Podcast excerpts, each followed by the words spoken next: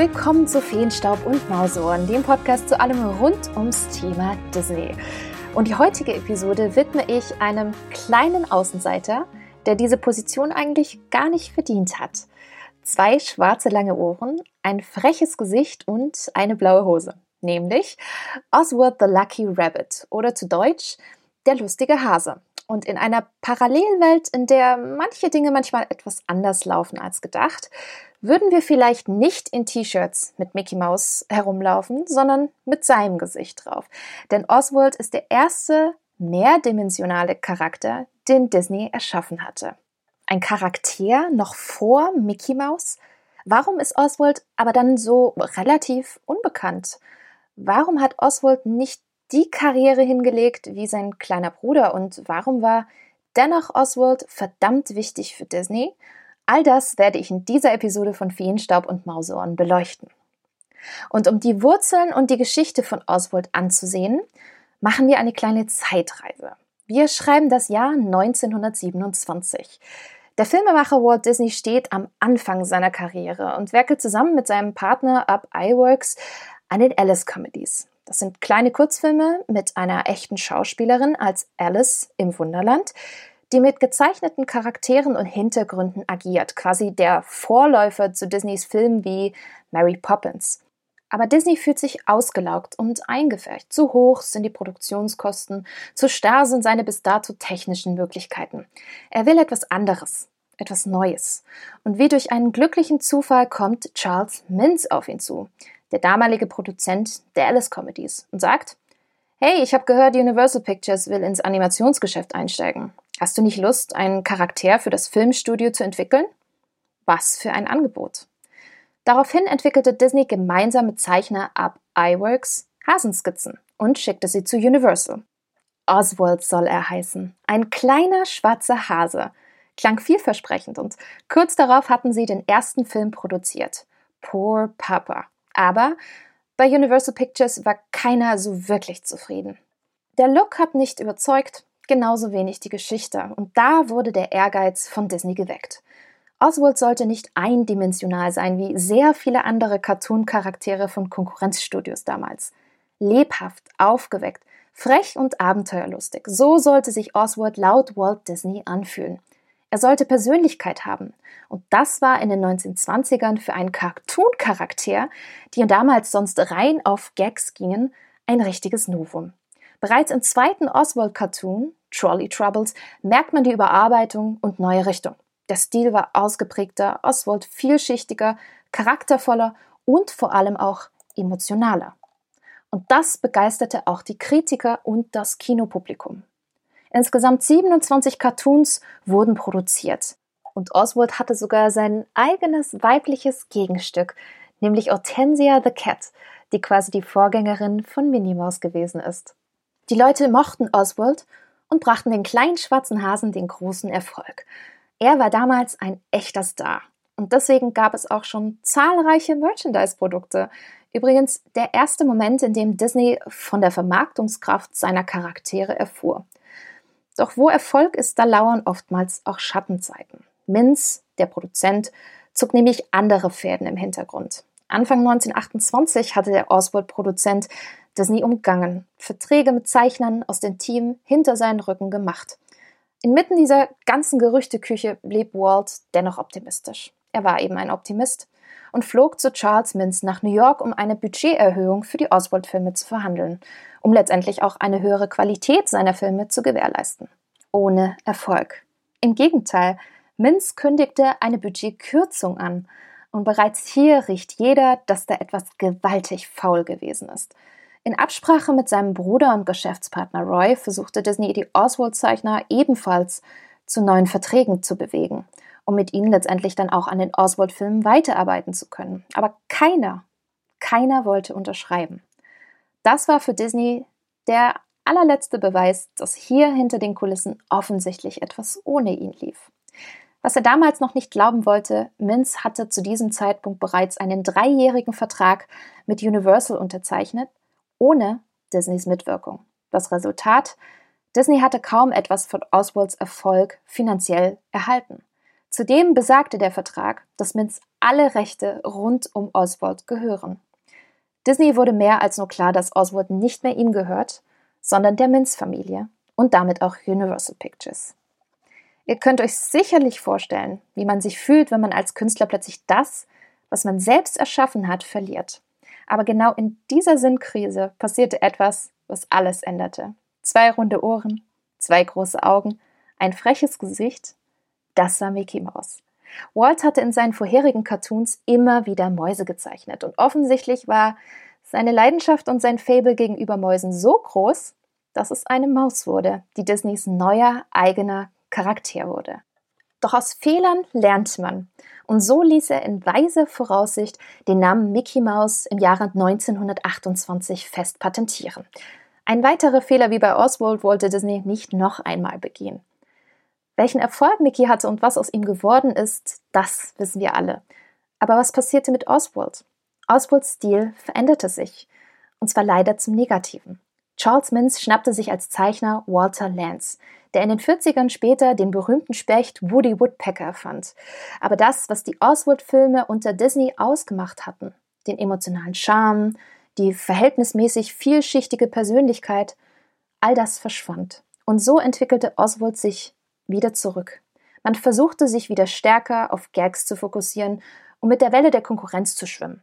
Aber all das, was Oswald ausmachte und das Publikum so an ihm begeisterte, war nicht mehr da. Und so wurde 1938 sein allerletzter eigener Cartoon Feed the Kitty veröffentlicht. Bis in die 50er hinein machte er noch kleine kurze Auftritte in Woody Woodpecker Cartoons, die kaum prägnant waren, bis er leider letztendlich vollkommen von der Bildfläche verschwand.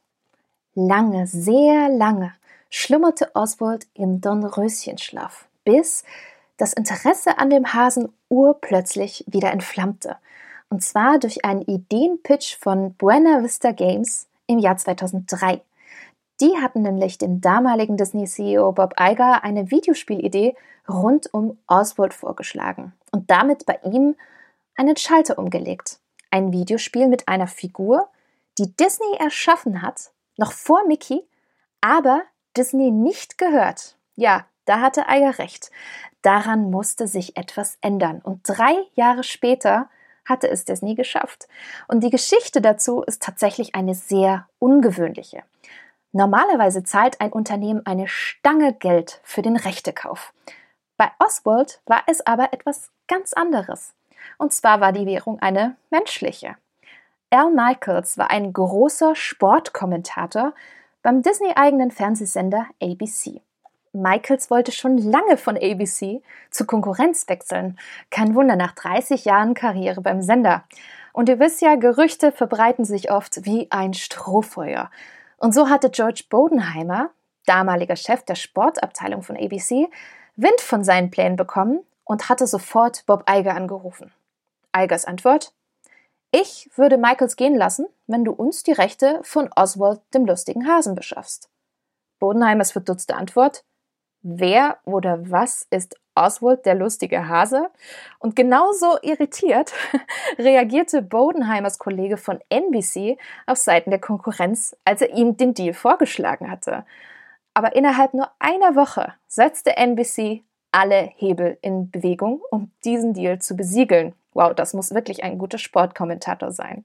Und sie haben es geschafft. Michaels wechselte die Seiten und wurde zu NBC transferiert. Disney bekam dafür nach fast 80 Jahren endlich die Rechte von Oswald zurück. Quasi Sportkommentator gegen Hase. Und dieser Deal war tatsächlich bislang einmalig in der Geschichte Hollywoods. Für Disney war die Heimkehr von Oswald wirklich etwas ganz Besonderes und es wurde auf dem Studio-Lot in Burbank sogar gefeiert mit Ballons, Buttons, einer Parade und natürlich kostenlosen Mittagessen für die gesamte Belegschaft. Wahrlich ein großer Tag für Disney. Und mit diesen neuen Rechten ging es los. Schließlich wurden diese Ambitionen durch einen einzigen Pitch in 2003 geweckt. Ihr erinnert euch? Die Idee zu einem Videospiel rund um Oswald. Aber es hat noch ganze zwei Jahre gedauert, bis Disney endlich einen Entwickler gefunden hatte und die Produktion starten konnte. Und das Videospiel kennt von euch sicherlich viele. Es handelt sich um Epic Mickey bzw. Mickey Epic, das damals als Exklusivtitel für die Nintendo Wii veröffentlicht wurde. Ich war damals wirklich sehr begeistert, als ich es zum ersten Mal gespielt habe. Und wer die Story nicht kennt, Mickey treibt in Abwesenheit des Zauberers Jensit wieder Schabernack, kennen wir ja bereits aus Fantasia. Und dieser Zauberer hatte das Wasteland geschaffen, eine Welt für vergessene Zeichentrickcharaktere. Und ihr könnt euch denken, welcher Charakter dort wohnt? Ganz genau, Oswald. Mickey kreiert aus Versehen mit einem magischen Pinsel den Blot, eine böse Masse aus Farbe und Verdünner, die das Wasteland bedroht gegen die Mickey dann letztendlich auch antreten muss. Tolle Szenerien, viele Anspielungen an Disneys Cartoons und auch die Disney Parks. Und ich merke gerade, dass ich unglaublich viel Lust bekomme, wieder meine Wii herauszukramen und Mickey Epic nochmals zu spielen. Das Spiel hatte nämlich damals echt viel Flair und Retro-Atmosphäre. Und es war nicht nur für Oswald das zweite Sprungbrett, sondern auch für Mickey war es eine neue Chance auf mehr Charakter. Denn Mickey ist hier nicht nur die lustige und fast schon brave Maus, nein, Mickey ist zum mutigen Abenteurer geworden. Die Kritiken waren mehr als gut. Und in den USA und Europa verkaufte sich das Spiel innerhalb eines halben Jahres mehr als zwei Millionen Mal, was recht solide ist. Sogar Marvel Comics sind zum Spiel rund um Mickey und Oswalds großes Abenteuer erschienen. Und Disney war trotz der mittelmäßigen Zahlen so überzeugt von der Idee, dass sie zwei Jahre später das Sequel Epic Mickey 2 The Power of Two entwickelten. Und Oswald hatte hier sogar noch eine viel größere Rolle bekommen als zuvor. Doch leider kam der zweite Teil nicht ganz so gut an wie sein Vorgänger und es blieb bei diesen zwei Videospielausflügen von Oswald. Doch das war nicht das Ende. Nächster Stopp, die große Leinwand oder besser gesagt, das weltberühmte Trickfilmfestival in Annecy in den französischen Alpen 2013. Dort, wo sich jedes Jahr die Who's Who der Animationsbranche trifft, hatte Oswald nach 85 Jahren wieder seinen allerersten Auftritt in einem Film, nämlich in Get a Horse, dem ersten Mickey Mouse Kurzfilm nach fast 18 Jahren. Und viele von euch haben ihn sicherlich auch im Kino gesehen, denn er lief direkt vor dem Animationsspektakel Die Eiskönigin. Aber wollen wir die Erwartungen nicht zu hoch schüren, denn in diesem Shortmovie war Oswald gerade mal nur zwei Sekunden zu sehen. Ja, zwei Sekunden. Und zwar ganz zum Schluss in Minute fünf. Ich kann aber jedem raten, schaut euch unbedingt diesen Kurzfilm an, wer ihn noch nicht gesehen hat. Er ist wirklich ein wundervoller Hybrid zwischen klassischer, handgezeichneter Cartoon und moderner CGI-Animation und besitzt zudem wirklich extrem kreative Einfälle. Man merkt aber, Oswalds Auftritt war ein symbolischer Cameo-Auftritt. Als ob Oswald sagen würde, hey, hier bin ich, ihr werdet mich jetzt übrigens wieder öfters sehen können.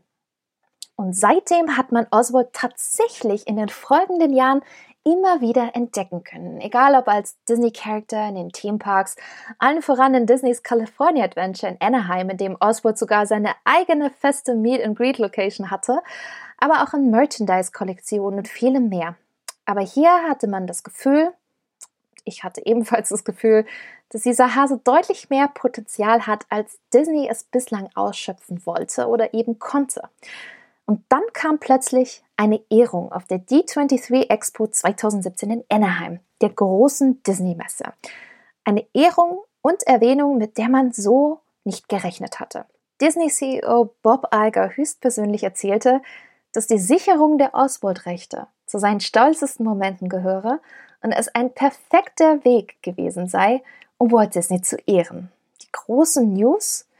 Man arbeite an neuen Ideen rund um Oswald, den lustigen Hasen. Sprach er und blendete Screenshots ein, die Oswald unter anderem mit den Avengers, mit Ray, Finn und BB-8 aus Star Wars und, richtig gut, den berühmten Hitchhiking Ghost aus der Klassikerattraktion Haunted Mansion zeigte. Er beendete die Bilder mit den Worten keine Sorge, Oswald hat eine großartige Zukunft vor sich. So, selber Ort, zwei Jahre später. Auf der D23 Expo 2019 Stillschweigen. Und jeder fragt sich, war das ein Projekt, was angekündigt hätte werden sollen, aber intern dann doch nicht das grüne Licht bekommen hat? Neu ist das in der Filmbranche und auch bei Disney nicht. Denkt man nur an Filme wie Pixar's Newt oder Disney's Gigantic, die trotz großer Ankündigungen nicht weiter produziert worden sind. Die große Frage bleibt dann, wo ist Oswald? Kommt er wieder? Spielt er eine größere Rolle? Und dann, Sommer 2019. Wie aus dem Nichts ploppte ein Social-Media-Post eines Disney-Mitarbeiters auf. Er hätte an mehreren Episoden für eine Oswald the Lucky Rabbit Serie gearbeitet. Und auch einige Synchronsprecher wie Eric Borsa, der bereits Muppet Babies und DuckTales vertont hatte, bestätigten ihre Arbeit in diese Oswald-Serie, die wohl für Disney Plus vorgesehen sein soll. Ja, aber bis heute gab es seitens Disney leider noch keine offizielle Bestätigung oder gar Ankündigung. Aber wäre nicht gerade Disney Plus eine tolle Plattform, um Oswald die moderne Bühne zu geben, die er verdient? Wie in dem Spiel Mickey Epic. Eine Welt, in der vergessene Cartoon-Charaktere ein Zuhause finden? Schön wäre es. In fünf Jahren haben wir das Jahr 2025 und da feiert Oswald sein 100. Jubiläum. Vielleicht ist das Jahr der perfekte Zeitpunkt, um Oswald, den schwarzen, lustigen Hasen, endlich wieder den Spotlight zu geben, den er schon lange verdient hat. Denn Ehre, wem Ehre gebührt. Nämlich als erste große Disney-Figur mit Charakter und Charme. Und schließlich war Oswald die erste vielschichtige Figur, die Disney Leben eingehaucht hat weswegen Disney später Mickey Mouse kreiert hat und letztendlich Disney auch zu dem Filmstudio und zu dem Unterhaltungskonzern gemacht hat, was Disney heute ist. Oswald, eine wahre Schlüsselfigur in der Historie von Disney. Frage an euch, mögt ihr Oswald auch so sehr, wie ich es tue? Ich kann in dem Rahmen eine kleine Anekdote erzählen, als ich das letzte Mal in Walt Disney World gewesen bin. Und zwar war das der allerletzte Tag in Disneys Animal Kingdom.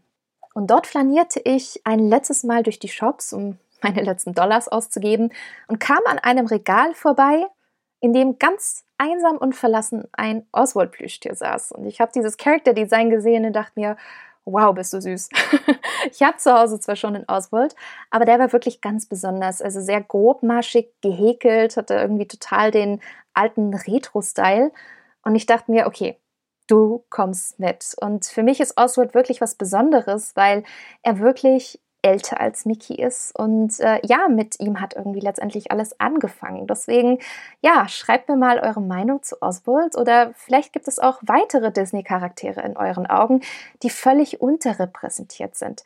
Verratet mir das auch gerne in den Kommentaren unter den Instagram-Post beim Feenstaub und Mauseon-Account und ich freue mich schon wirklich sehr auf eure Meinungen das war's mit der heutigen Episode. Hat euch die Episode gefallen? Lasst doch gerne eine Bewertung bei Apple Podcasts da. Und wenn ihr mehr Disney News und Infos haben möchtet, findet ihr mich auch unter spinatmädchen.com, auf Social Media wie Instagram, Facebook und Twitter ebenfalls unter Spinatmädchen und natürlich unter Feenstaub und Mauseohren. Ich freue mich, wenn ihr das nächste Mal wieder einschaltet. Bis dahin, haltet die Mauseohren steif und bis bald!